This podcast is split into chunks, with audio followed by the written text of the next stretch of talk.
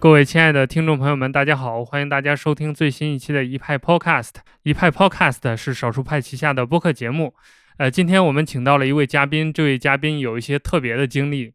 他开着我们大家熟悉的电动车特斯拉，开上了珠峰。所以我们知道了他的故事之后，发现他也是一个很有意思的人，并且他有很多的爱好，也是跟我们有共同的话题。我们今天就请他分享一下他开着一辆电动车登到我们全球最高峰的故事，以及他数码生活的种种有趣的经历。那我们今天的嘉宾就是 Fish，Fish 先跟大家打个招呼吧。嗯，大家好，我叫 Fish。呃，然后我们今天一起聊天的还是大家的老朋友老麦。对对对，昨天刚熬夜看了那个马斯克的这个电池日哈，应该叫。嗯，对。现在还不太精神。对。嗯，这次马斯克的这个特斯拉电池日的活动也有很多新的惊喜。我们一会儿顺便对一会儿聊到了，可以随便聊聊。惯例啊，先请我们的费氏跟我们听众自我介绍一下吧。大家可能都还不太认识你。好，呃，我叫费旭，呃，八五后，然后我是一零年的时候就去了进入进入腾讯，然后参加工作，然后从事的是互联网行业。那至今的话，就是十年的这个互联网行业从业经历吧。嗯。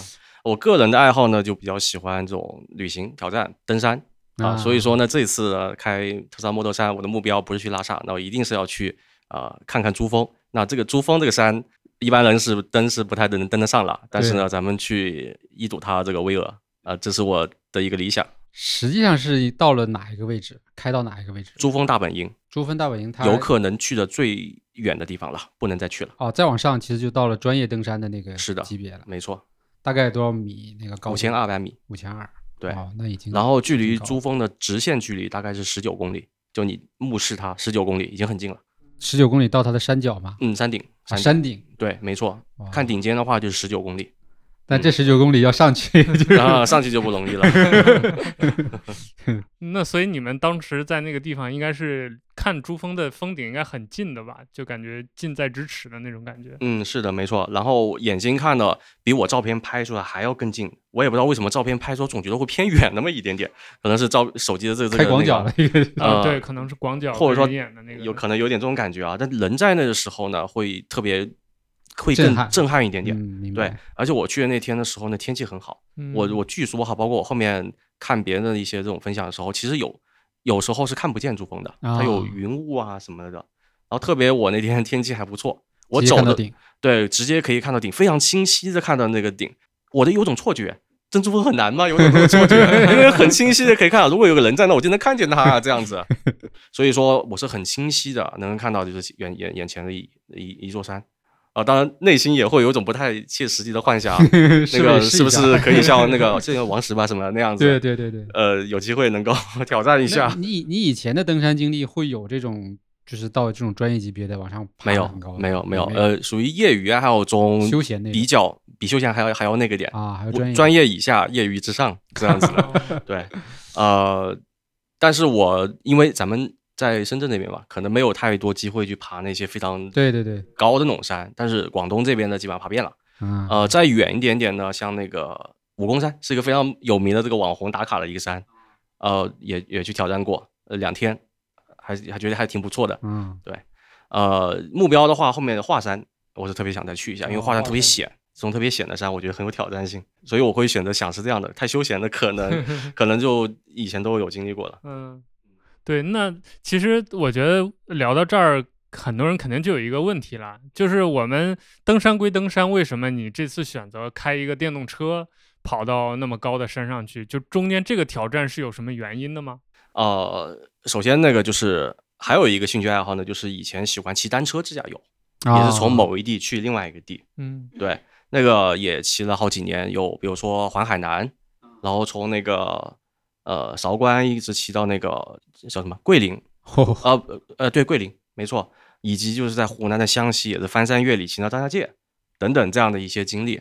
然后西藏就是曾经有一个就是很热门热门的一个线路啊，就是骑行川藏这样子。现在也还有人天天在骑。对，没错，路上也有人在骑。那一一方面是随自己这个这个这个年纪的这个增增加嘛，然后还有就是一些时间问题，因为骑。川藏的话，至少得半个月起了，嗯，对时间的问题，所以这一次呢，我就想是用一种自驾的方式去挑战一下。但是呢，在那路上的时候呢，我也心里在想，以后我觉得还是得骑一次，有机会再骑骑一次，骑行到那个呃拉萨去。对我觉得，包括也有看到，就是骑车相关的这个社区里头，也有这种年龄啊三四十岁以上的这个骑行者吧，不光全都是年轻人。对，这我觉得我应该是可以去挑完成这样的一个挑战的。这一次呢，先去轻量一点点，先去探索一个这个路线。说起这事儿，我还有点伤感。我当年是给自己定过一个目标，好像是三十五岁之前骑车回东北啊啊，相当于就是因为我是从东北来的这个深圳嘛，那我就骑自行车呃回到东北，对吧？然后体验一下整个这个沿途的什么风土人情之类的。嗯，三十五岁，现在已经四十了，根本八字没一撇的。发微博，对，所以这个我觉得现就是这种已经很明显成为了一种。生活方式了，对对，包括现在我再去翻像头条里的很多这个短视频内容啊，基本都是在路上，有的可能开个面包车，有的可能就就骑个摩托车，反正就是大家都都已经习惯了往出出去这个游荡一趟这样的一种一种生活啊，还还还挺有意思。然后我想补充一下，就是那个不管是骑行也好，自驾也好，这种在我。我管的这个玩法叫做玩在路上。嗯，我到了终点的时候，反而会有那么一点点，哎，终点有什么好玩的？但是路上的这种感受，一点点每一寸的这样的路，我看到它一点点的风景的变化，亲自去去体验它的这个过程，我觉得特别有意思。骑行的时候，你说我骑车对不对？很累，对。但是呢，我觉得这个过程是特别有乐趣的，而且目标的一种这种成就。我从今天从这出发一百公里之后啊，可能骑了一天，嗯，到了晚上的时候，我到了目标一百公一百公里之外的一个目标，我觉得这样让我觉得特别有成就感。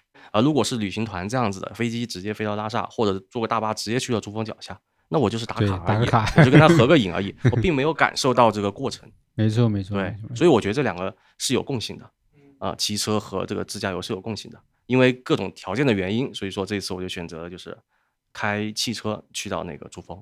但是也是有挑战的，因为我开的是一辆 现在的网红汽车，特斯拉 Model 3是个纯电汽车。对，呃，之前有过保障车队，有保障车队的这种方式去去到珠峰大本营，就带带可能带一两个油车、三辆车，然后有那种保障车的那种形式吧，车队的方式。对对，像这种一个人啊，不是，我是两个人开，呃，两个人，但是我是我一个人开车啊，就是自己没有保障车队，没有任何外。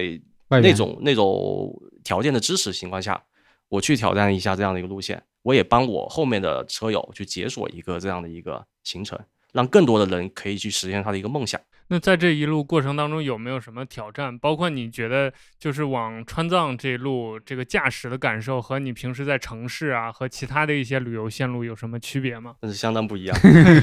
那个，我我们先说一下它的就是大概的一个距离啊，然后。可能有几段这个不同的路径啊，对吧？简单的我们讲一讲这个这个这个概况嘛，对大家有个概念。OK，首先从那个深圳开到那个西呃拉萨去，我得先到成都，从成都那边进去。对，从成都进去，其实可以不完全去成都。但是呢，成都通到川藏嘛，所以通常都是作为不管骑车也好，开车也好，是一个起点啊，是一个这种有有起有终这样的一个。如果我中间从一个其他不太知名的一个城市去，有点这种仪式感会差那么一点点。对我觉得生活是需要一些仪式感的，所以我们从深圳到成都的话，大概就是两千公里这样子。两千公里，两千公里，没错。然后呢，从成都到拉萨的话呢，应该是两千五百公里这样子。哦，那边又两千五，两千五百公里，就是四千五。对，从拉萨去到珠峰呢是五百公里。啊，就五百公里。五百公里，然后我还要折回，对，这个就不说了，就大概是这样的一个行程。那就是基本上从深圳到成都应该没有什么特别的，就全程高速了嘛，对吧？对，全程高速。从成都到拉萨那一段呢？呃，首先是开到那个一个叫雨城，叫雅安的一个地方。啊，雅安知道。对，雅安地震的那个雅安吗？是吧？呃。地震的不叫雅安吧？地震叫汶川。汶川，对对，但雅安后来也也受影响啊？是吗？对，应该是那个。哦，这样子。但是在我出发前的话，大概一周的时间，那边发大水，哦，就是城里面都淹了那种情况啊。但是我去的时候好像没有遇到这个这个这个这个，但是我当时是有心里有点忐忑的。嗯，重庆发水，然后雅安那边也发水。对，从重庆从重庆到拉萨这一段路，它就是高速部分大概占多少？成啊，直到雅安大概两百公里吧，只有两百公里。只有两百公里高速，对，从成都出发只有两百公里到雅，到具体说是到康定啊，对，这段只有两百公里，然后剩下的大概一百五十公里的话，是从康定到新都桥啊。这块就纯粹就是那个翻个叫折多山的一个山，名字都知道折多山一定是那种很陡的这样的一个山，没错，第一次就上了四千多米，然后第一次就感会感受到那个高反哦，然后从那往后基本都是高原一路了吗？没错，就是上上下下，上上下下，有的时候上到四五千，然后又下到一个叫雅江的地方两千多，热的要死，三十度，然后那边是就是峡谷，峡谷。啊，然后又开始上高原，然后又开始下峡谷，不停的这样上上下上上下下十几十几座高峰，这样子就两千五百公里一直到拉萨。对，有名的山的话大概是十座，有名的山是十座。就这一路上其实就有十个风景可以看了，差不多。对，就是各个有比较出名的这种山。所以从这段其实就没有像样的高速了，是吧？肯定是没有的。从康定出发就没有高速了，而且从雅安到康定的那个高速也挺差的，就是那种。咱们高速都是两个车道，对他那高速一个车道，然后呢就是隧道几十公里的隧道，那隧道也不好，没灯，很黑，然后那个那个路面也不算特别好，嗯，危险可能倒不算不不至于那么危险，但是呢和在室内或者说咱们这个东部发达地区的感觉是完全不一样的，嗯，当然那时候景色也会变化呀，我在从成都到雅安的时候都大平原，四川大平原。啊，就是一路上就是没山，什么都看不见。对，然后从雅安开始进那个康定的时候，突然一下就发现这个山就开始变得很高了，然后植被也发生变化了，没有树了，就光草了。那个，而且你的海拔是不断在往上走，缓缓缓缓缓的往上走，那树就没了，慢慢没了，然后变成只有草了，就这样子的一种。其实就是那个地方，应该就是那个盆地整个的那个那个盆边上那个地方。对，没错没错，盆边上，没错 盆边上，然后就开始爬山，这样爬上去。然后后边那五百公里是会更恶劣吗？那个没有没有没有，和大家预期的不太一样哦。因为很多人问我去珠峰是不是很难？那那个大家以为去拉萨啊难度是比如说一级，然后去珠峰可能难度难度变成两倍了。嗯没有没有没有，从拉萨去到珠峰更容易，比从比从成都去拉萨要更简单，然后路况更好。呃，咱们如果有有地理相关可能有一些知识的那个朋友啊，呃，从成都去到拉萨的时候有个叫横断山脉，那块是咱们的亚。亚亚欧板块的一个挤压部分，所以那块的那个地势就是很多山。但是呢，到了那个拉萨出去之后呢，就有点像是大陆的腹地啊，有山，看起来像是个小山包，但其实海拔也在四五千米了。看起来是个小山包，整体高，整体很高。然后路整体上比较平，大直道比较多，就是那种一望无际的大直道比较多，开的很爽是吧？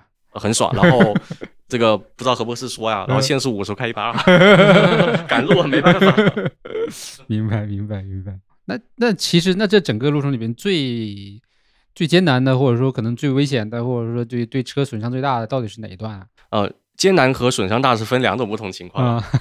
咱们先说艰难吧。对，我觉得最艰难，同时也是最有趣的话，就是在第三四天翻越横断山脉的这两天，因为它难，所以呢，我不建议大家选择第一天把它走完，距离也长，七百七百公里。哦，啊，如果两人换开七百公里是没问题的，但是我不建议。明白，还是要选择白天精神状态很好的情况下去挑战它。对于新手来说，哈，呃，怎么个难法呢？咱们盘点一下横断山脉听的名字，对，跨三江五座山这样子。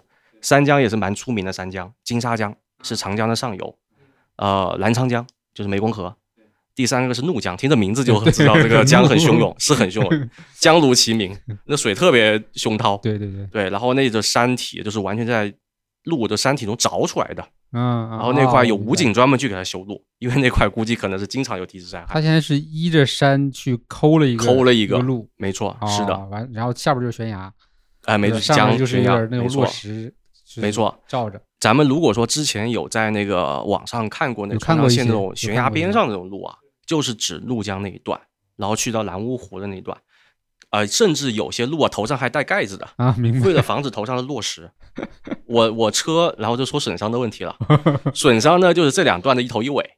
头呢，就是咱们叫金沙江这段路特别烂，几十公里的烂路。怎么个烂法呢？不光是路烂，然后同边修路边边边有就是车保证通行嘛。对啊，我先说路怎么个烂法吧。下面是金沙江，这条路是几十公里沿着江走。对。那土你看了就是塌方，整个这路都塌下去了，整个路塌下去了，就是你这本来这个路没了，然后大家又是工人在旁边修了一条这种临时的临时的土路，完了在旁边筑那个水新的水泥路，哦，就这样子。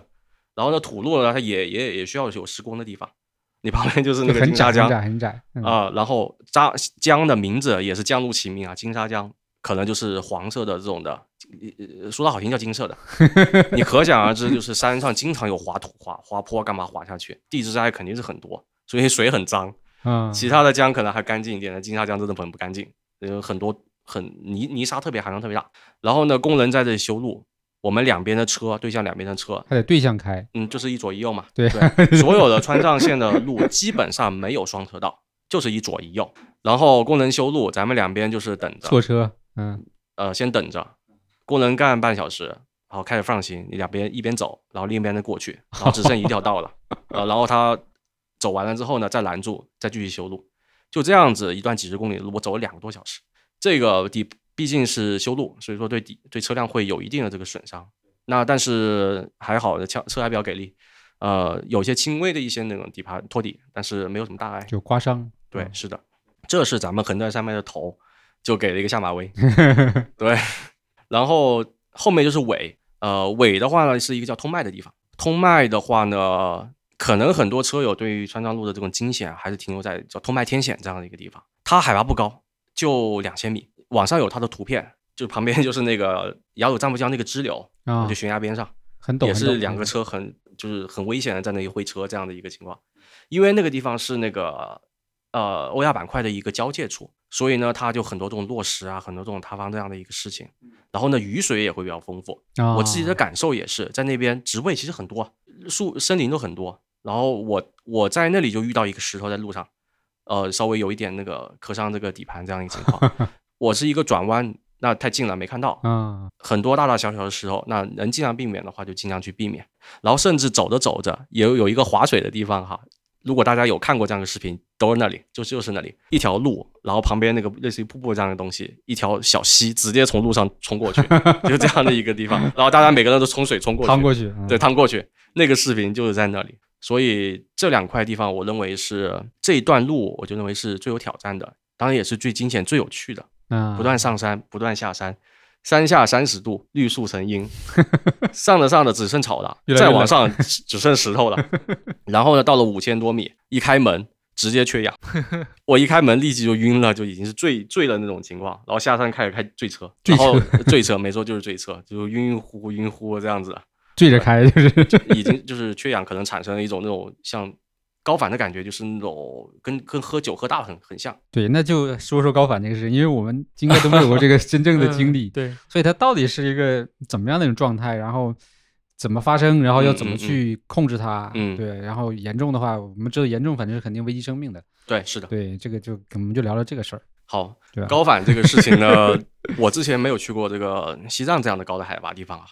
呃，我很紧张，嗯，我出发前也尽量去做一点功课，对，甚至我还在我的那个呃公众号里面去写，让你们遇到高反应该怎么样，你没去的就只会对理论学习一下，我是给自己温习一下，给自己打打信心。啊。然后我预告，我也是预告了，在如果说从成都出发算第一天，那么一般的人在第一天就会遇到高反，因为从那一天就要从雅安的海拔五百米直接上到海拔四千米。嗯，一般就会遇到这个高反现象。然后我带着这个所谓的这个心理准备和带着我准量准备的这个微薄的这个氧气瓶，然后就出发了。一开始呢，咱们要爬一个叫折多山的一个山，海拔四千米。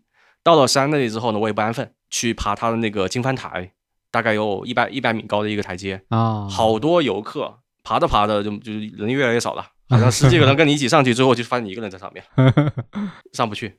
带着氧，我是带着氧气瓶，我觉得就没劲儿，无力，没劲，头痛，晕，就是恍恍惚惚的，就喝酒的这种感觉。明白啊，然后头疼，不光是在那就头疼，我在爬山的过程中头就会开始疼，太阳穴一直有东西在按压你的这种感觉，然后伴随着有一定的这种晕，这种感觉，晕眩的感觉，因人而异，情况会不太一样。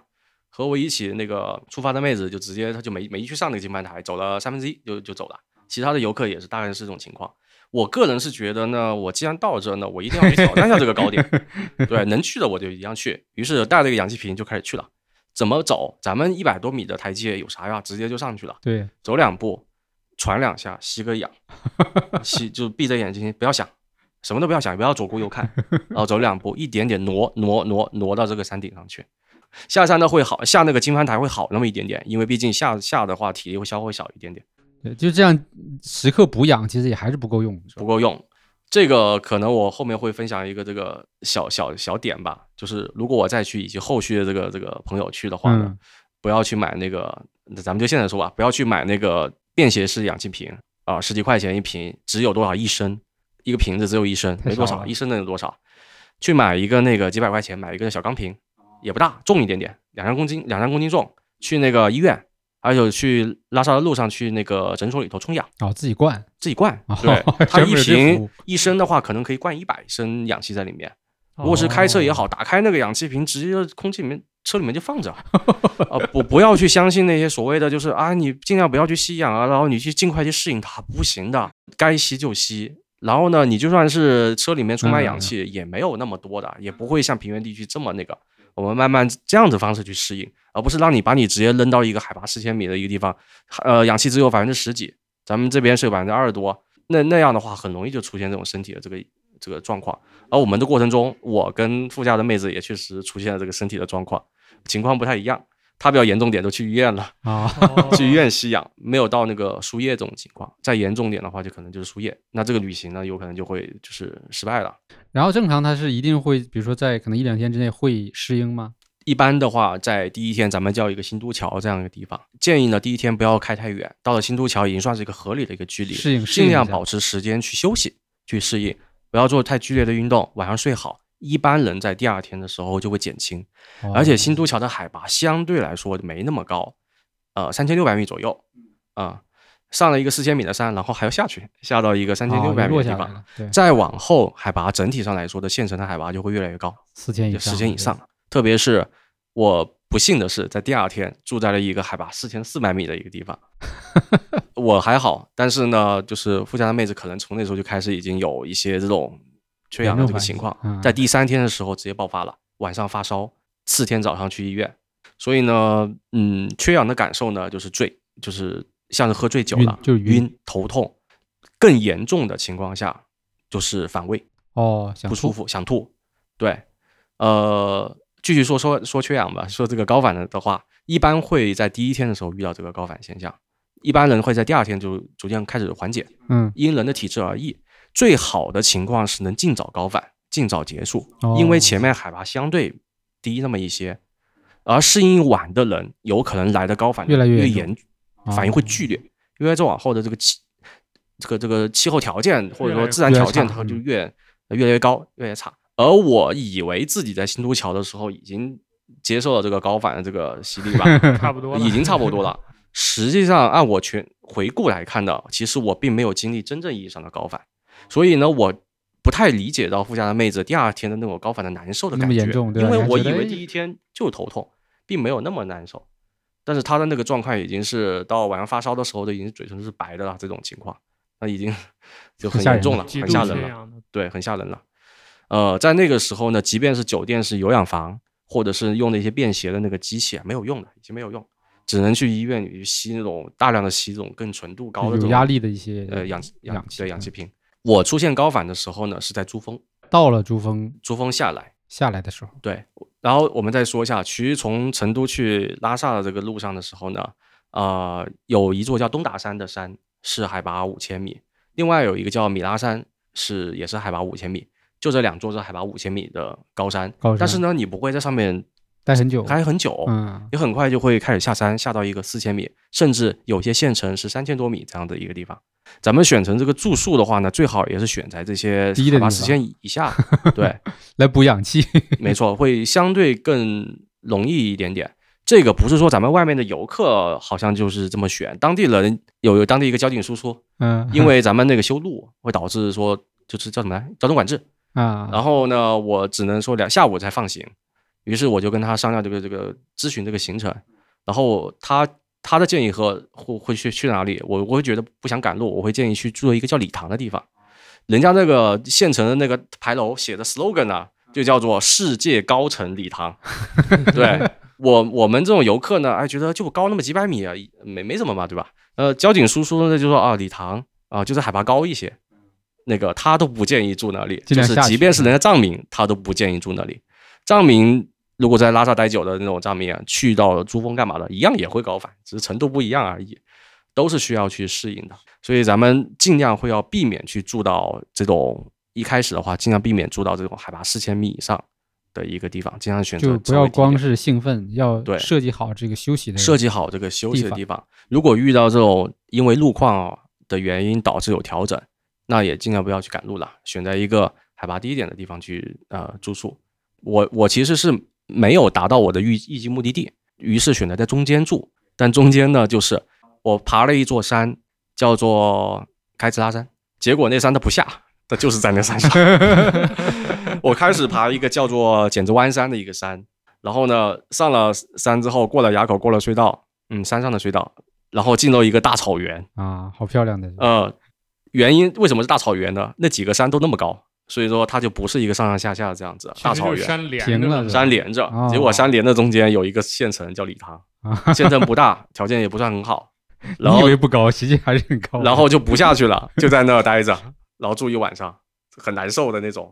如果高反的话，会会睡不好，睡觉也睡不好。对你人可能会出现发热啊这种的，就睡有睡。你后来是严重了到什么程度了？我严重的就是后来去到珠峰，那就一直是海拔四千米以上开始走了。呃，去珠峰的路上也要翻越五千米的山，到了珠峰的也要也已经是五千二百米了。我在那里蹦跶了两个小时。也是过于兴奋了，蹦跶了两个小时在那里拍照啊，干嘛的？然后我开始返程的时候，我不知道是不是因为我适应了这个高高原的这个情况，结果我开始往低的地方走的时候，发现有些不适应。就海拔它可能是你爬的时候不适应，结果你适应了之后，你下去也会不适应的。我们在下山的时候也会头痛的。对对对对。然后我我的严重到就是开始反胃呕吐，就是这种，而且是比我去第一天的时候说新都桥的时候更严重的。呃，不光是坠车了，就已经是这人。眼睛需要这种不停的是睁，使劲睁眼睛，然后使劲睁开眼睛，就为了让自己看清这个路，就是这样的一个情况。好危险！而且那个路因为是 下山是吧？嗯，你就理解为就是一个回形针这样的一个山，不停的回形针，有那么几十个，那么几十个回形针的一个路，也只能我开了。呃，当时我也是已经有一点这种很比较崩溃了这种的。我当时是说，那我先开这个，我撑下去，撑到底下去之后呢，让那个。副驾来换我开，开现成的路，那可能会好开那么一点点。对对，已经是自己已经不太能接受，就是能能坚持的这样的一个情况。我下到那个珠峰，就相当于大概是四千米的位置啊，因为怎么下也都是有四千米的，还是没有好转。那我开始采用一种办法，催吐，去想办法让自己催吐，就呕吐出来。呕完了之后呢，就好很多了。它可能是身体的一种机能反应，释放了，对，释放了。它让你产生不适感，是让你避免去做一些更极极端的一些这个事情。对，我去释放掉这种感受的话，其实就身体就就就就就开始恢复到正常了，然后后面就没事了。哦，就是这么一个情况。对，没错，还有很难受，这个。一般不会想再去体验这个第二次的这种感受，对，特别难受。喝酒喝多的感觉，喝多了，而且你还不不是想睡的那种感觉，喝多了还特别难受，对，上头，对这个词好。然后那个那个山呢，就是最后去珠峰的那个山呢，它又是我说回形针嘛，一百八十度的这样的一个大转弯，然后呢，大概十几米之后又一百八十度一个大转弯，然后又这样转过去。就正常都都晕了，晕了，高反再加上都晕了，这样的一个路况倒是很好，路况还国家基建特别好，的路路面就特别好，然后车特别少，因为很比较少人再去那边了。对，这个其实很重要啊，因为你真的就一时一冲动上去了，其实还应该还是有一些因为这个事情出现这个对啊生命危险的，应该是也有的，有肯定有这样的人，对呀，就是可能就或者要不就是。住院住几天，或者是有没有救不过来的，我不知道。有没有我我知道有，比如说著名的车评人啊，旅行的这个韩露。啊，大老师，他在第一次开那个理想 ONE 去走那个阿里北线的时候，啊那他就第几天的时候遇到了这个较严重的高反输液，直接导致他那一趟的这个行程是取消掉了，取消掉了。于是今年的上半年的时候，他去走了第二次，对对对，这次成功了。所以呢，即便是有这种团队保障的这种情况下，也也也会遇到这种紧急的情况。它毕竟是一个很强的外力嘛，就你即使有保障，它而且这种应该也是老司机了，经常嗯开过这种路线的，去过不是说以后就再也不会遇到了，那有可能第二次的时候还是会遇到，咱们就尽量做好准备。我刚刚说了几个点，规划好行程，避免在高地区居住。带好足够的氧气瓶，靠谱的氧气瓶，去，然后另外就调整心态，然后在珠峰上不要去像我这样子蹦跶两 嘚瑟蹦跶两小时，这个超出了这个体能的这个这个极限。嗯，对，那刚好说到住了嘛，那你其实这个住是跟你的充电应该是紧密相关的嘛。所有人可能的疑问都是这个电怎么搞，对吧？没错。你那我们可能说，第一可能超充肯定没有那么多的，没有，对吧？那然后酒店里面肯定有一些是会，就是那些住宿的地方可能会配一些，嗯，那可能还有的就是你要自己带那个随车充，对吧？是。但是在这中间还是有很多的，比如说你要选址啊，嗯，规划中间的这个这个路路路线啊，对吧？你不能趴窝嘛，对吧？你也没有保障，没错，趴窝了 你这叫拖车 这这就要命了，对。对，那然后还有就是充电的时间问题，嗯，因为你如果用普通普通充的话，怎么也得充个充满得十个小时吧？是要。那我们就说这一段东西是要怎么去呃规划和解决的？然后是那边已经有了一些现成的设施，或者说已经有了可参考路线，嗯，对吧？那中间这个这个是不是有一些什么，比如说焦虑，比如说就剩个嗯十公里就没电了？对，有没有这些故事？我觉得这个可能是重点，就是大家关心的东西。首先是这样的，这个行程呢，咱也不是说我今天想到明天就去了。这个行程我是从去年九月份的时候就开始关注了，然后呢，那个时候有开始有那个 Model S 的车主，然后就开始去探索，就摸索，呃，摸索这样的一个路线啊，然后以及就是在我前面去的这个车友，他们的可以这么说吧，每个帖子我都仔细去读过，嗯，并且呢，我把他们的充电条件在什么地方住的。有比较好的这个特斯拉的这个全都梳理出来，官方充电桩啊，它其实不叫不是官方建的，但是是酒店购买了他们的这个授权那个充电的那个那个八千块的那个。啊，对对，没错，那种三箱电桩，对对，然后就安装的，提供给这个特斯拉的这个车友去使用的，这个我知道，嗯，对，然后去梳理了一个表格，这个表格呢，我我觉得还是每一个县城，我都把那种主选的这个方案，就是比如说酒店带的那种三箱电桩比较好的。备选的方案，比如这个县城它没有办法，那么它是以前的车友是在哪里去啊接的电，或者是一些这种听名字看起来是一些那种比较小的这种能源公司，这个这个对充电站可能不是那么靠谱，有可能这种很容易啊自己坏掉了，或者自己家开的 这种只有一个的或者这样子，可能功率很低的这样的一个，对我把它都找出来，我打个背后备备注那个，比如括号三相电，括号工业插座。啊，然后如果第一选项出问题，还有第二、第三选项。对，我的规划行程中呢，就不会去存在说这种呃选择这种稍微差点的这个充电条件。我的规划行程都会选择这个比较好的，就是有这种啊三相电桩、插充电桩这样的一个酒店充电桩。没错，嗯。而且在我的行程规划中呢，也要去兼顾旅行。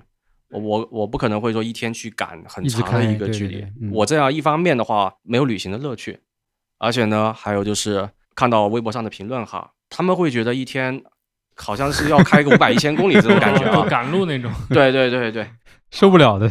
但实际上呢，五百公里的话是要开十个小时以上的。那我每天开大概不到四百公里，都是要开七八个小时。七八小时。对，这个加上我是旅行，所以我认为还是要白天开车，晚上没有风景了，晚上我好好休息，对对，然后整理图片回写文章。所以呢，我规划的行程呢不会那么去赶路，那么去远。我这辆车呢就可以充满电，可以开五百公里。我每次在酒店都是把它充的百分百满，刚好这样白天。对，然后我开白天，而且我每次到酒店的时候都有富余，很富裕，富裕到就是我其实如果要愿意的话，还能开到下个县城。明白。对，但是我规划的行程是留有足余的，因为留有这个足余，也导致在过程中呢，我其实是有跨站开的，我那一天也就开了。四百五十公里，接近跨站了 一天。对，呃，因为到了一个叫蓝芜湖这个地方，雪景已经过掉了，现在夏天雪雪山化掉了，呃，相对来说就没那么好看。当地的那个充电条件呢，没有那么好，所以呢，我选择干脆就跳过，跳过，直接去到下一站，也没有什么问题，没有什么问题。但是呢，也不是完全没有那个，像我刚刚说到，咱们这一路上的盲区是有的，嗯，蓝芜湖和巴松措这两个景区是盲区。川藏线呢，毕竟还是一个国道公路，对，有兼运输、沟通这个经济还有军事的这个用途，它不是纯粹意义上的就是玩的这个地方。仅有呃比较这两个景区啊，咱最好不要错过。但但这两个景区呢，刚好又是个盲区。盲区到呢，我在路上的时候，我都不知道它哪里有充电桩，我只是听车友说过，他住这个酒店，然后充了电，结果哪充的，怎么充的，条件怎么样，多少钱不知道，没有分享出来。我只是知道有，然后自己去找。蓝芜湖呢，因为我跳过了，所以说我就没有找它了。巴中措那个景区呢，我觉得还是不要错过了，呃，比较漂亮，实际的感受也是不错的。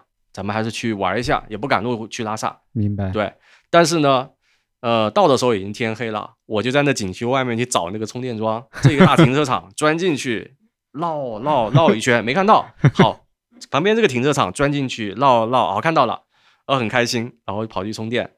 然后呢，我后面就把它的位置照片说清楚。景区大门口外二百二十伏的慢充多少米？免费。呃，晚上用电高峰的时候不是这么稳定，零那零点之后就没问题了，绝对能充满。你们放心去，把这个信息详细的标注出来。哦，就是还是还是一趟。如果要去这两个景区，还是有盲区的。但是呢，我帮车友去解锁了呃一个这个南芜湖这样的一个呃不巴松措这样的一个景区。确定是可以很好的、很很安全的这个条件去充电，这是去拉萨的路上。然后另外去珠峰就是完全的空白了。对啊，空白到 什么程度？我在巴松措的时候还没有搞定去珠峰的比较靠谱的这个充电的办法。下一个站点。对，然后啊，甚至有那个朋友呃劝退，他说就回去吧，珠峰就不要去了。然后那个充电条件不好。哎，我当时就心想啊，心有一一节凉。那我心想不行啊，我这目的地就是它呀，我结果目的地都没到。虽然说到拉萨也，虽然到拉萨也很不错了，但是呢，我目的地都没到，我觉得不行。我就算是用插座去充，我也要去搞定这个事情。插座无非就是慢那么一点，只要有电的地方，多待一天能到的嘛，对不对？对，没错，可能会无聊那么一天。呃，有有了这个精神之后呢，那我就去去填补这个空白吧，打电话去问酒店，说我是德沙的车，然后呢，我这个要充电。嗯，我怕他们不知道这个还有车，还有车要充电的，是非常怕他们不知道。这个这个这个一句一句的说，我是特斯拉的车，然后是要充电的，而不是直接说我我充电什么。他我怕他不知道有车搞错了，对对是的，因为你手机要充个电。是的，是的。然后呢，能不能去帮忙协助，就是那个接电，然后我用那个呃便携充机充电啊？好在他们还是懂的。啊啊！问问经理，对，经理一听 OK，然后联系好他们那个那个电工可以弄好，我就放心的就去了。当然我还是那个路，我不是一路去赶路，我是玩嘛。我先去了羊卓雍措，也是个景区，呃，西藏的三大圣湖之一啊，特意绕点路，呃，六十公里的山路吧，去去玩一下，然后再去到一个叫日喀则的地方啊，刚刚以及刚刚联系的这个酒店去解决这个充电。好，然后呃，这个时候去。距离珠峰大本营还有三百五十公里。嗯，对，我以我的车这个续航能力的话，我是可以从出发是直接上珠峰的。对啊，对啊，所以已经没问题了。对，我至少能到珠峰了。对，是的，继续往前走，到了一个叫定日县的一个地方，现场找找酒店帮忙解决充电。我就刚刚说了，不行，我就先上珠峰，下来找个插座，对吧？但是呢，如果能有条件的话，我当然满电满电储备好这个这个这个情况，而且我到了下午去珠峰，一方面有可能有。呃，因为从定日去到珠峰还有一百公里，还有来回两百公里，有可能这个晚上就天黑了，嗯，而且呢，有可能这个景色就会没那么好，然后天黑了啥也看不到，除非在上面住，我不太想在五千五千二百米的地方去住，听说那边住宿条件是很很差的，极恶劣，呃，非常呃，对，没错，用恶劣这个词，对，所以呢，我就去现场去找酒店帮忙充电，第一家哦不 OK，那车就停在那，我就人走路跑着去第二家去问。啊，最后找到了一个问好再开回去，爱爱倒腾的这个这个店家，帮我倒腾了一下，然后我就把车开过去了，然后顺利的去充上了电，也有也有小惊险。我去的时候，好看他有个柴油发电机，然后我心一阵凉，我就问他这个。用得上吗？他说这里有时候会停电，心心里一阵凉。还好我那天是是是一切顺利。然后这也分享一个小插曲，就在前两天，有辆那个摩托车的一个车主啊呃跑去了，到了定日县，结果遇到县城大停电，停了一天了。然后后来呃可能后来来了，然后耽误了一些行程，在待着呗。他去珠峰的时候已经是。夜色了，已经快夜色了，就而且有有云雾，珠峰已经只能靠想象了，完全看不见了。这就属于是一些突发情况会导致的一些这种这个这个这个意外吧。那实际上就是那个从拉萨到珠峰那五百公里，对，那你你相当于中间你冲了几次？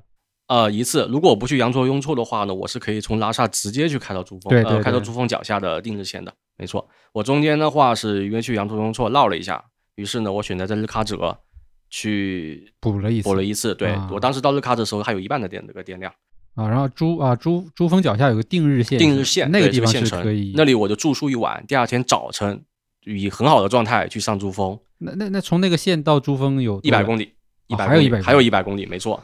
哇，这这这里网上有个小吐槽哈，呃，网友吐槽的，但是我不太认可，是这样的吐槽的，呃，他吐槽就是说啊，把这个珠峰公园，那个叫珠峰国家地质公园，嗯嗯，修到一百公里外，就是为了收门票收高一点，然后门票大概不便宜，两两百多万应该是一个人，呃呃呃，准确说是一辆车，呃，四百块钱含司机，游游客再加上好像是两百块钱一个人，对，不便宜，网上网友就这么吐槽。但实际上，咱们去走一下这个路呢，会发现那那个那个，因为距离很远，而且要爬山。我刚刚说那个回形回形针样的这个山，就是那路面也修得很好。那这个基建投入是很大的，能保持这么好的一个路况，让你可以该花的，该给的。对，没错。啊，那其实就是说，你你相当于是就是那那一百那两百公里，就是你去一百回一百，这个车是必须要保证的，你要不然你就扔在路上了，你连充电地方都找不到。从定日线到珠峰嘛。对，没错，没错，是的，是的。我当时实际的情况是在定日我就充满了，然后呢，我去了珠峰，再下珠峰，没有在定日再停留了，直接开直接往下走，直接开回日喀则。哎，那以你的观察，就是你在跟这些酒店啊工作人员沟通的时候，他们对于有电车来充电这个事儿是怎么样一个状态呢？是觉得哎挺新鲜的，还是说？啊，习以为常了这种感觉。酒店的话是习以为常，因为他如果有电桩这个情况下，他他他肯定是有车有去过。对对对，对，没错。呃，虽然我在一路上哈，我这个同方向，我好像一辆电车都没遇到过，但是我的前后一两天，那还是有其他的那个呃车友吧，去去过去的。对，没错。我也看到有厂商在那里去测试车。哦。呃，哪吒。还是一些什么样的一些车？呃，一看牌子是那个低牌的，对，这这样的一些车去跑去跑测试，那他们是车队，这样的一个有保障的，对对，可能是不像我们这样，他可能可能有保有保障。对，那说回住，就是因为我不知道那个所谓的酒店哈，那个条件是什么样的一种。这里又是一个 大家容易有误区的一个地方了。川藏线这里的每个县城基建条件都很好，很干净，很漂亮。然后呢？川菜馆子特别多，川菜馆 对，给外地游客提供这种住宿的酒店也挺好啊。呃，它的面积可能不是很大，但是很干净，很漂亮，类似于七天这个样子啊。嗯，比七天好，比七天高级，没错，是的。我比如说我住的一个叫礼堂，就是虽然说它那个海拔有点高啊，但那个酒店很好，酒店里面那个那个那个那个条件设施都是很不错的，都很全，嗯，很全。以前还会担心啊，西藏温差很大哦。对，但是晚上的酒店因为条件好嘛，所以它那个也不很不会很冷，那个那个暖气啊什么的也也足。晚上写文章也不会动手，就就就挺好的。我甚至已经带了个电热毯，但实际上没有用上。大概价格是怎么样的呢？呃，一晚我住的，因为要充电，能建桩的也不会是那种普通的小小旅店，一般不会去建充电桩，所以大概是三百块钱。三百块钱哦，那很便宜啊。比想比我想象的便宜，我以为一晚上怎么也得五百七百。那从来没住这么贵，大概是四星的三百的，然后便宜点两百多这样子啊，并且要兼顾充电，所以不会条件特别差。哦，那那其实还行。那想象中我还以为去搞个民宿将就一晚，没有没有没有，就大家可能会以为那边好像条件对很很差。实际上我有一种感觉啊，因为我之前骑单车到处去旅行，其实比咱们内陆的一些县城感觉上还要发达，嗯，是这样子。当然，它可能经济上面、经济规模上是没有内陆县城那么大了，但是基建基建投入的好。对，从县城那个面貌上来说，就会觉得是一个挺发达的一个地方，而且环境还不错。对，是这样的，也搞旅游的一个地方嘛。进到县城里头，两边修的那个灯柱啊，啊，都不是两个灯立在那，就是带有这个雕纹的 这种很漂亮的，你知道吗？哎呀，看来这个叫什么？这个西部大开发也还是啊，这 有有有用的，要不然真的可能我们想象的那个场景，嗯，不是就很惨了。那那边进出的车辆基本上就越来越都是游客了，是吧？就正常的，比如他本地人的出行啊，包括其他一些工具的这种，就很少了，是吗？呃，一半一半吧，一半一半。呃，我们是这样的行程呢，一开始的两天是在四川。啊，第三天才进到那个，从横断山脉跨过金沙江才进到那个西藏。四川这边的车特别多，然后特别多那个川威牌的车啊，可能是当地的这个藏民啊也好，或者是当地这个做生意的人也好啊，车特别多，而且开特别凶，特别快，跑不过他的。呃，然后特斯拉都跑不过他，技术技术，他们那个熟路啊，咱们的山路上面也也也也要这个这个安全嘛。对你完全不知道下一个路口是怎么拐。是的，没错，还有这个会车啊、落石啊干嘛的。然后车很多啊，当地的车我觉得一半一半啊，货车也很多。嗯，货车就是那种运输运输，对，然后只有一条道嘛，所以说你得对对向去超超车，对向车也很多。嗯，于是呢，有的时候呢，就可能一辆车拦你后面大概十辆车在这里头，嗯，那就得一辆一辆一辆的跟着超过去。所以它一一天呢跑不了多少公里，你想跑很快也跑不了很快。然后特斯拉的车呢还好，这个性能还是可以的。一旦我让我有机会，我直接就 毫不犹豫的就超过去了。对，这也算是一个优势。有的时候我会看到我前面的车。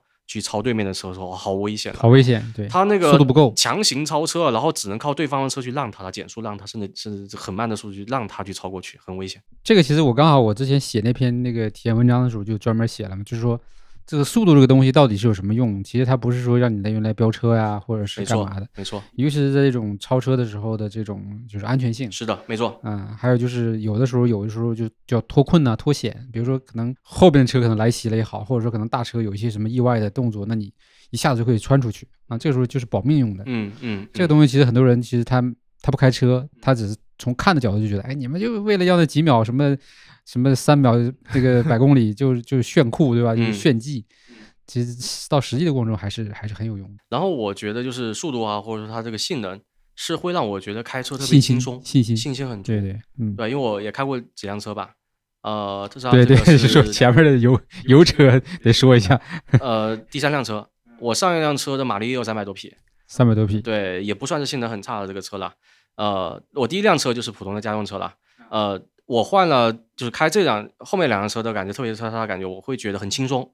什么叫轻松呢？就是我想走的时候呢，我我不用费劲，不用去思考，我不用去跟那个车好像在对话一样的，哎，你加把力呗，然后努力吧，努力吧，很努力的去去去走，或者说超车。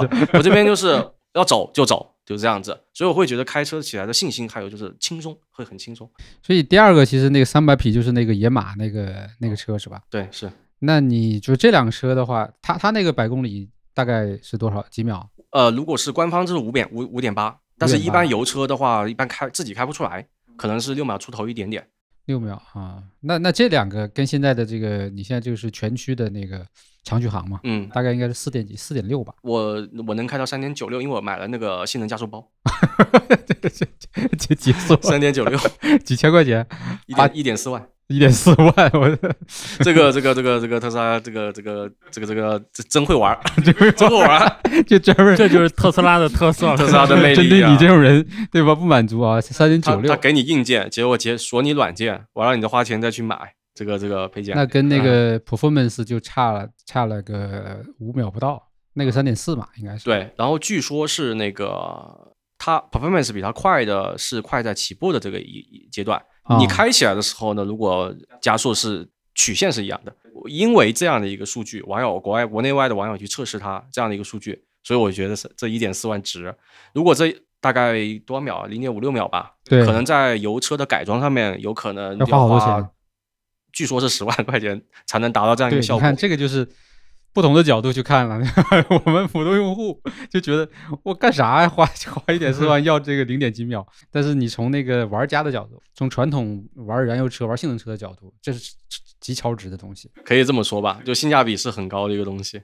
那你你你前面那个车跟现在这个车你再比起来，就是这个性性能差距会明显吗？啊，明显，因为毕竟这辆现在这辆车是电车，电车，它在起步的那个前面的这一段会很恐怖。然后就是 怎么讲呢？就是前段的这种加加速感是很强的。油车是必须有一个有点酝酿的，对，这边没过程，直接就是直接高潮这样子。直接高潮。然后呃，挺挺恐怖的，就是那种灵魂跟不上速度的这种感觉。明白，因为我也是前两天才才敢去找了一个空地嘛，哦，就一脚踩到底那种啊，才才敢。平时其实是不敢的，大马路上谁敢一脚踩到底啊？我 吓死人。那在这个呃，就是你游玩的这个过程当中，你对特斯拉的表现怎么样？包括驾驶啊，包括操控。刚才我们前面其实已经聊到了，整个这个线路，你觉得它是一个负担还是一个帮助？我觉得是超级超级大的帮助，这个不用说。然后呢，就是而且让我对这辆车的这种操纵感啊有更高的认识，而且甚至改变了我一定的驾驶习惯。嗯，对，这个可以慢慢说一下。咱们这个路哈，看地图上面不放大的话呢，甚至你放大到视线这个级别呢，也都看得有大大知道。你真的去走起这个山的时候呢，发现呢，它那个地图上看起来就是一团肠子啊，密密麻麻，弯弯曲曲，绕的不停在那里头。啊，然后并且这个路面有可能是坡很很很很斜度很大，明白？这样子又是弯又是坡，就混合在转弯的时候还是斜斜的这样子，还有侧对，然后下去再一百八十度转过去这样子。我说一个小技巧啊，开车的时候找一辆车做你的撩机，跟着它，找辆不要太慢的车，快一点的车做你的撩机，跟着它大概一两百呃一百米这样的一个位置，当对象有车超车或者是有紧急情况。转弯的时候，路面是个坑炮那个炮弹坑，烂的路，他帮你预警减速，你哎有事了，咱们那个得跟着他，是非常安全的一个这种开法，就不要自己往前冲，自己往前冲呢，就遇到我在通麦的时候压石头那个事情。那如果有撩机的话呢，他一刹急刹车或者急变道，一定有事，咱得做好准备，慢慢过去，观察好，是非常好的一个这种开车的一个技巧吧。对，但是呢，我会发现我的撩机，i s SUV 这种越野型 SUV，它在过弯的时候呢，总是压到对向的车道上去，我认为非常危险，经常可以看到他那个就压了过去，然后有时候还会遇到这种对向来车迎敌闪灯这样的一些惊险情况。对，一般没有大碍。我当时就很想，哎，你你我坐你撩机吧，我开着你前面去，我让我演示一下那个精准的这个切线过弯的这开法是怎么样子的。对，这是像这辆车，它可能是因为电车它一个很好的一个这种配重比吧，对对，以及就是它的电池沉沉的在底下，使它包括又是一辆四驱的这个系统，没错没错，它的这种操控感是挺好的，这是呃呃一方面。另外呢，我还就说说到另外一点，就是改变我的一个驾驶习惯这样一个东西。我以前在开的时候呢，还是把它当做一个油车的方式开，这个习惯是改变不了的。油车它是因为发动机转，它有怠速这样的一个功能吧。然后呢，它也不存在说它只要要减速的话就是滑，对，滑行，对，呃，然后就踩刹车。所以你要两只脚来回切嘛。对，没错。而这个的话呢，我会单踏板，单踏板模式，对，通过那个电机的这个反向充电，然后实现一个这样的一个制动。结果的效果呢，就是要回减速的话，就丢一点电门，它开始实现一个减速，这样子，然后实现一个这样的制动。等一出弯，继续踩电门，又开始往前走，开起来非常非常轻松呃，并且在下山的过程中呢，还可以充回三分之二的电。这辆车我可以开五百公里，对不对？满电。但是呢，我在那个耶拉山那天，也就是横断山脉的最惊险的那段路下段路的第二天，偏下坡为主，我那一趟的行程按照功耗去算，我可以开五百九十公里，加了一百。加了将近充回来一百，对，没错，因为冲回了很多很多电，就是像单踏板模式也是，大家没有这种这种可能长距离感受，在市区里面它就没有那么明显的感觉，对。但你一旦跑到这种很复杂路况的时候，你就发现，哎，它特别的这种这种减轻你的那个那个疲劳，对对，减轻疲劳，没错，是的。要不然你就两边要不停的倒啊，一会儿刹车，一会儿油门，一会儿刹车，一会儿油门，对，没错，很痛苦。那那咱再说回那个自动驾驶这一块，嗯，你是买的那个 FSD 吗？没有，我就是标配的那个标配的 AP，对。那呃，高速公路我觉得肯定是没问题。是的，那到那些路的话，这个还有用吗？有用。哎，我我刚才也 特别好奇，我一开始就好奇这个问题，就是自动驾驶在这种情况下，到底车是不是车线都已经不是很清晰了，或者说，嗯，就没有车线，没没有车线，它如果旁边是一点点那个路沿的话，它知道的，它就会那个判断出来。它它有时候也太敏感了，那路呢，它旁边有路沿。结果它有两个路沿，一开始是那个柏油路或者是水泥路这样的一个路沿下去，外面还有一个，再往下是沟。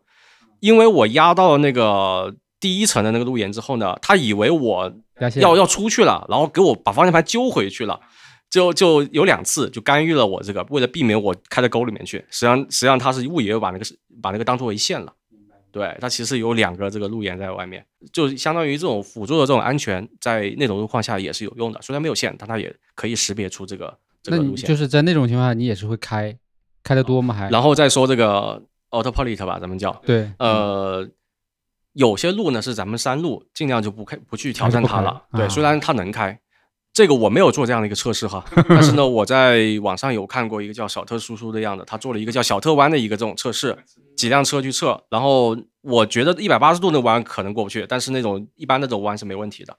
但是呢，有一个问题，呃，山路首先我没有试，但是那个大在大草原上面狂奔一百二十公里时速的那种路啊，它因为不是高速公路，系统它不给你开六十公里以上速度，它把速度限制在六十。那我开了，我打开了，哦，好慢，好慢，好没意思，好着急啊。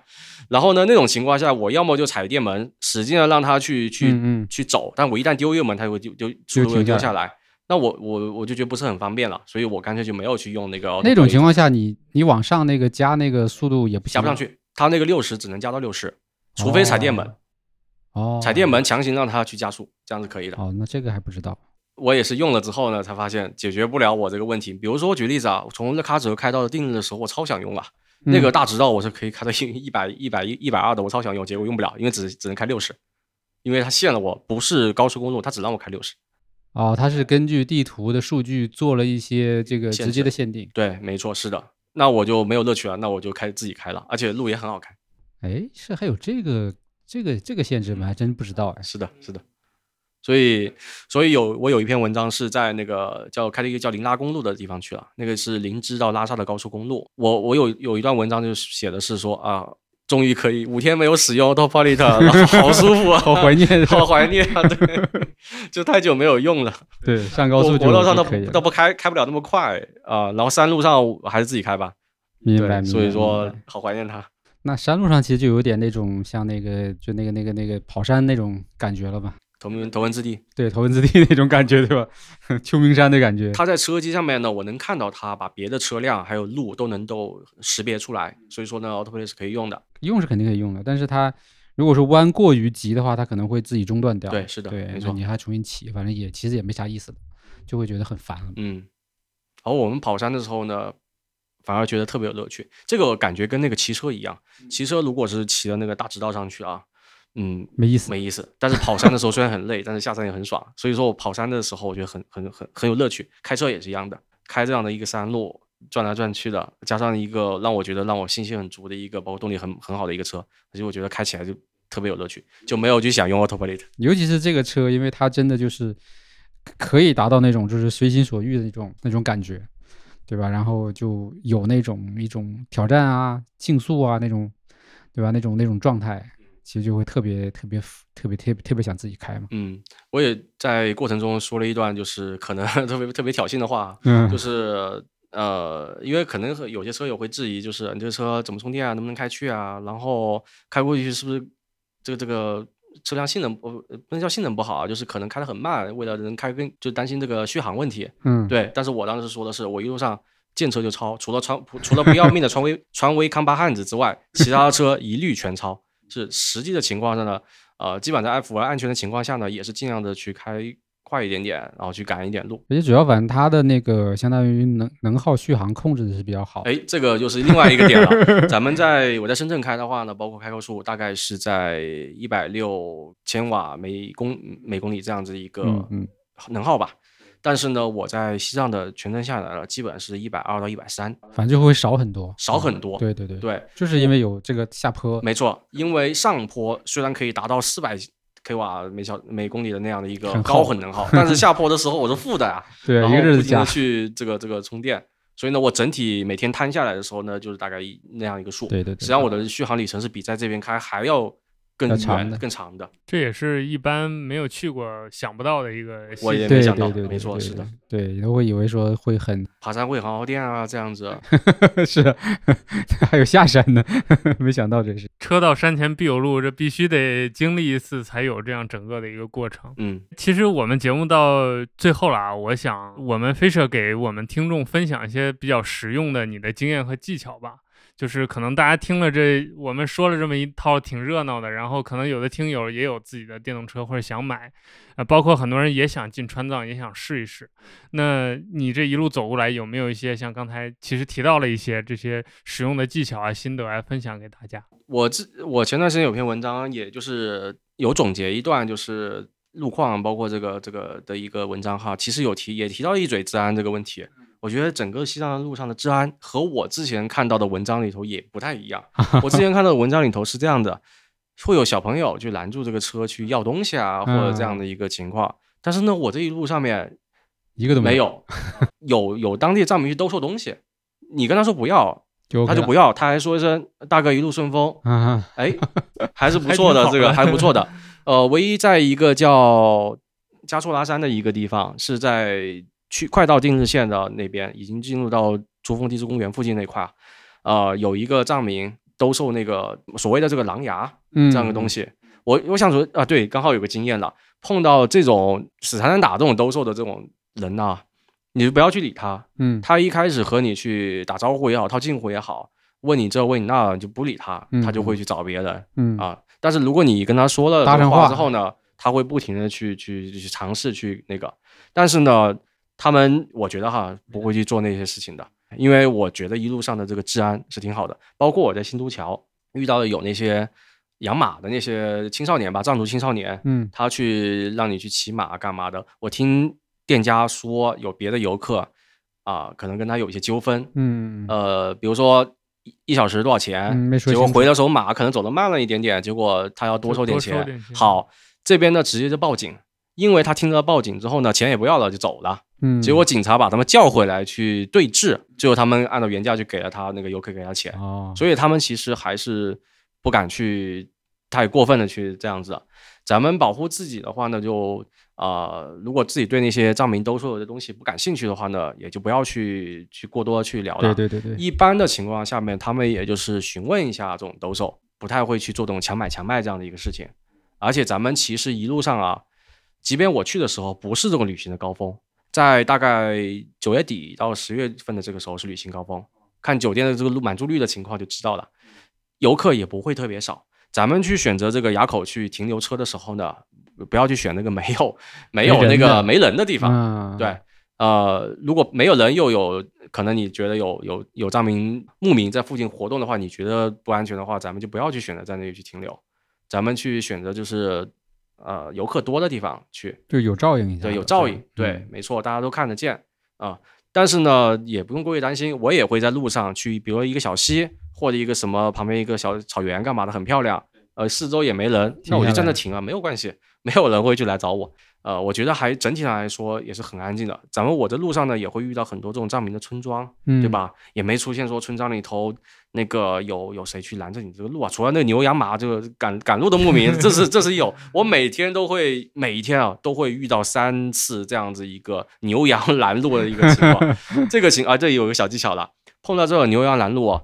咱不要去抵喇叭，打双闪，因为你后面很快就会有车。打双闪，慢行，防止后边的撞过来，防止后面没看到、没留意到。对，然后咱们让那个牛羊慢慢的去绕过去，这样子千万不要去拧底，有可能会惊吓到这个动物。对对。如果发生碰撞的话呢，呃，或者是动物的这个受伤的话呢，有没有人会跑出来，我就不知道了。对对对对。我有的时候在路上会碰到一些迷途的牛。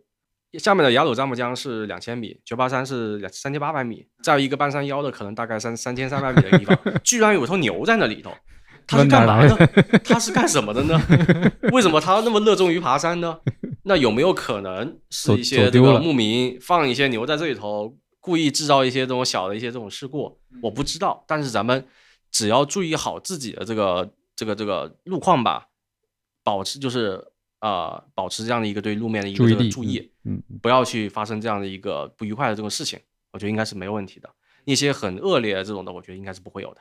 呃，我没有遇到，我觉得大家注意好，不要去啊规避这些问题，我觉得可以可以保证这个旅行旅行的这个安全。因为整体来说，其实那些那就是少数民族嘛，其实他们也是比较淳朴吧，就相对来说，然后。我我我这也分享一个点哈，其实我一开始到新都桥之后呢，我就觉得我遇到了淳朴的事情，嗯啊，所以我觉得对少数民族，我呃觉得还是比较信任他们，觉得都大部分大部分来说呢，都是比较那个淳朴的这种啊。我遇到是这样的一个事情，我因为新都桥那边封路，导致我没地方去了，我只能在附近玩。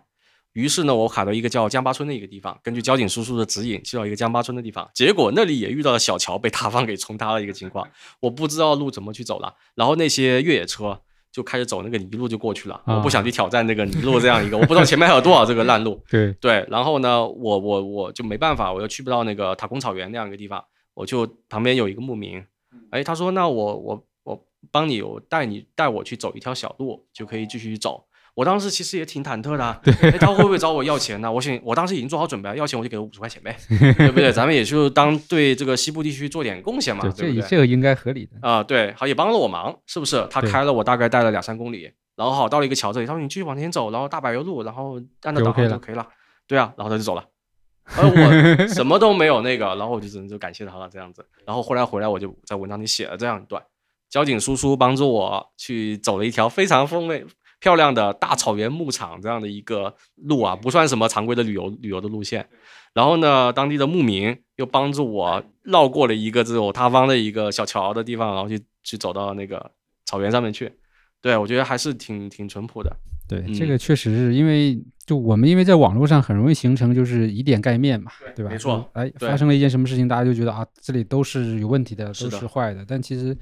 很多时候确实是，就是你首先要有一个相互的尊重嘛，对，因为尤其是你到那个地方，人家有他们的信仰，对吧？对，自己的生活习惯，对吧？那你你不能一上来就觉得，对吧？我从城市来的，对吧？我现代人，然后动不动的就有一种可能，包括说话语气啊什么的，可能都会有一些冒犯之类的。这个我觉得其实确实有很多时候是自己的问题。对，是的。OK，那我们今天就聊到这儿。嗯。最后还是感谢我们听众朋友们收听我们这期的节目，也谢谢我们这期的嘉宾跟我们分享了很生动的一个经验，而且这些宝贵的经验是一定要你到那个地方开到那儿一步一步走出来才能得到的。啊，我相信我们听众听了这些故事也会很有启发。或者甚至有想自己开车去旅行的冲动，嗯，那大家如果真的有这样的冲动，那就现在开始买车、开车，准备你的下一次旅行。我们也会把这期节目提到的一些经验呀、一些链接啊附在节目的 show note 里面。对，我们的听众朋友们可以在我们少儿派主站的这个就是播客这期的文章，还有我们节目的 show note 里面看到刚才提到的那些内容，详细的内容。对，嗯，大家有什么问题的话，我们也会把联系方式附在里面。大家可以跟他沟通交流。好，那最后我们这期节目就到这里结束，感谢我们听众朋友们的收听，我们下期再见，拜拜，拜拜，谢谢大家。